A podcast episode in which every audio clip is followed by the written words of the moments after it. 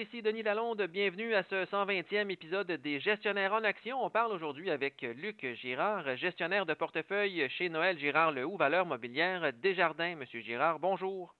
Bonjour, Monsieur Lalonde. On fait le point aujourd'hui sur trois entreprises. On commence avec l'épicier Métro qui possède aussi la chaîne de pharmacie Jean Coutu, l'entreprise qui vient de dévoiler ses résultats du second trimestre de 2022, le trimestre qui a été terminé le 12 mars et les résultats ont été relativement conformes aux prévisions. Oui, oui, oui. Euh, les résultats sont arrivés en ligne avec euh, les attentes des analystes. Euh, Métro a en effet livré des bénéfices nets par action ajustés de 84 sous, tel qu'attendu par le consensus, et des revenus de l'ordre de 4,2 milliards de dollars. C'est à peu près ce qu'on avait anticipé. C'est 4,274 milliards versus 4,264 milliards qui étaient attendus par les différents analystes. Selon ces mêmes analystes-là, les résultats reflètent encore une solide exécution de la direction, mais encore plus l'habilité à transférer aux clients les hausses des coûts. La direction a mentionné qu'elle anticipait encore de la pression sur ses marges à cause, premièrement, de l'inflation, mais aussi à cause de la pénurie de main-d'œuvre qu'on voit un peu partout. Les analystes y voient un titre quand même qui est bien évalué actuellement à 18,3 fois les bénéfices anticipés.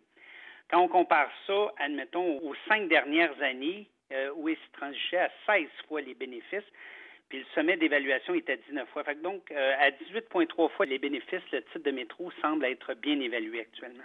On passe maintenant à Netflix qui a fait la manchette cette semaine avec une première baisse d'abonnés en une décennie. L'entreprise qui a perdu un peu plus de 200 000 abonnés au premier trimestre. Et le titre qui a violemment réagi le lendemain avec une chute de 35% et tout ça s'est traduit avec une perte de capitalisation boursière de près de 55 milliards de dollars américains. Est-ce que la réaction des marchés a été exagérée? La réponse, c'est non. Euh, la réponse des marchés n'a pas été exagérée. Il faut se rappeler que le titre de Netflix a très bien récompensé les investisseurs depuis son introduction en bourse le 23 mai 2002 à 15 Imaginez, ça fait déjà 20 ans que le titre de Netflix est coté à la bourse. Alors donc, la compagnie a pratiquement toujours livré la marchandise au niveau de la croissance de ses revenus et de ses bénéfices. Par contre, quand le titre a atteint 700 dollars au mois de novembre dernier, les évaluations fondamentales étaient déjà très étirées. Ça faisait un des titres qui était, euh, dans notre jargon, on dit price to perfection, donc qui est évalué à la perfection. Il se transigeait à cette, euh, cette époque-là à 66 fois les bénéfices de 2022, 51 fois les bénéfices de 2023 et 42 fois les bénéfices de 2024. Ça sous-entend quoi? Ça, ça sous-entend qu'on attendait une croissance des bénéfices d'au moins 40 à 50% Donc, avec l'annonce d'une baisse de 200 000 abonnés, il n'en fallait certes pas plus au marché pour punir sévèrement le titre boursier. Donc, avec la révision des bénéfices des différents analystes qui suivent le titre, le titre de Netflix aujourd'hui se transige à 21 fois les bénéfices de 2022, 19,6 fois les bénéfices de 2023 et 16,4 fois les bénéfices de 2024, ce qui est beaucoup plus en ligne avec l'évaluation d'un S&P 500. Donc la question qu'on doit se poser actuellement, que tous les investisseurs doivent se poser, c'est est-ce que la correction est terminée? Ben, la réponse va provenir de la société Netflix dans les prochains mois, car elle doit redorer son blason face aux investisseurs, mais elle doit aussi retrouver son identité propre. La tâche, elle ne va pas être facile parce que la compétition est de plus en plus forte dans ce secteur-là. Si on poursuit avec Netflix, est-ce que c'est la fin du N de l'acronyme FANG hein, quand on parle des titres de Facebook, Amazon, Apple, Netflix et Google? Est-ce qu'on commence là à voir la fin de cet acronyme-là, le FANG, à la bourse de New York? Ce n'est peut-être pas la fin factuelle du FANG, mais cette combinaison en a pris pour son rhume dernièrement avec Meta, le Facebook, qui a reculé de 48% depuis son plus récent sommet. Pour Netflix, c'est une baisse de 67% depuis le sommet. Amazon, on est à moins 18, Google, on est à moins 15 et Apple, on est à moins 9% Ces titres, comme vous le savez, ont fait la pluie et le beau temps depuis 20 ans. il est très, très, très légitime de penser qu'on commence à avoir de la fatigue. On commence à avoir des titres qui sont essoufflés. Donc, la situation du FANG s'apparente beaucoup, beaucoup au Nifty 50 des années 60-70. À l'époque, c'était un groupe de 50 titres qui avaient des marques de commerce fortes et établies, des bénéfices et des revenus en forte croissance et des bilans impeccables.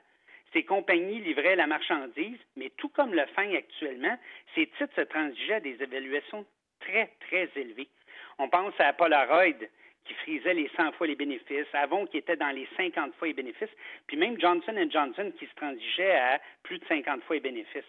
Alors donc, tout comme aujourd'hui avec le FANG, on achetait ces titres-là et on les gardait pour toujours. Mais, comme toute chose a une fin, le marché baissier du 73 a mis fin au Nifty 50. Donc, il est encore trop tôt pour dire actuellement que le FANG est terminé. Mais il y a deux choses qu'il ne faut jamais oublier dans les marchés boursiers. Il faut toujours différencier la compagnie de son titre. Et la deuxième, c'est qu'on ne s'appauvrit jamais à prendre des profits. Et en terminant, vous voulez aussi nous parler des résultats trimestriels de Tesla qui sont très, très bons, même si la chaîne d'approvisionnement de l'entreprise inquiète. En effet, les résultats du premier trimestre de Tesla étaient très bons. Euh, la compagnie a publié un bénéfice net par action de 3,22 versus 2,30 qui était attendu par les analystes. La compagnie a aussi très bien fait au niveau des free cash flow, donc ce sont les fonds autogénérés libres. Qu'est-ce qui vous reste dans vos poches après avoir tout payé? Bon, ils ont été de 2,2 milliards versus 850 millions qui étaient attendus par les analystes. Mais le fait saillant des résultats, c'est certainement le point d'honneur que s'est fait la compagnie sur les coûts. Donc, c'est définitivement la chose qui était le plus important dans les résultats. Le focus sur les coûts est vraiment critique si la compagnie veut continuer à opérer contre une compétition qui se rapproche. Vous n'avez parlé, la chaîne d'approvisionnement est très inquiétante, mais ce qui est plus inquiétant, c'est l'évaluation du titre. Le titre ne fait pas partie du FANG, on le sait, mais les évaluations s'apparentent beaucoup. Tesla se transige à 12 fois les revenus de 2022, 9 fois ceux de 2023 et 7,6 fois ceux de 2024. À titre de comparaison, Ford est à 0,4 fois les revenus de 2024. En ce qui a trait au cours bénéfice, on parle de 89 fois les bénéfices de 2022, 66 fois ceux de 2023, puis 54 fois ceux de 2024. Puis Ford se transige à 7 fois les cours bénéfices de 2024. Donc, price for perfection, encore un autre exemple concret d'un titre qui est vraiment évalué à la perfection. Je réitère encore qu'on ne s'appauvrit jamais en prenant des profits. Merci beaucoup, M. Girard. Merci, M. Lalonde.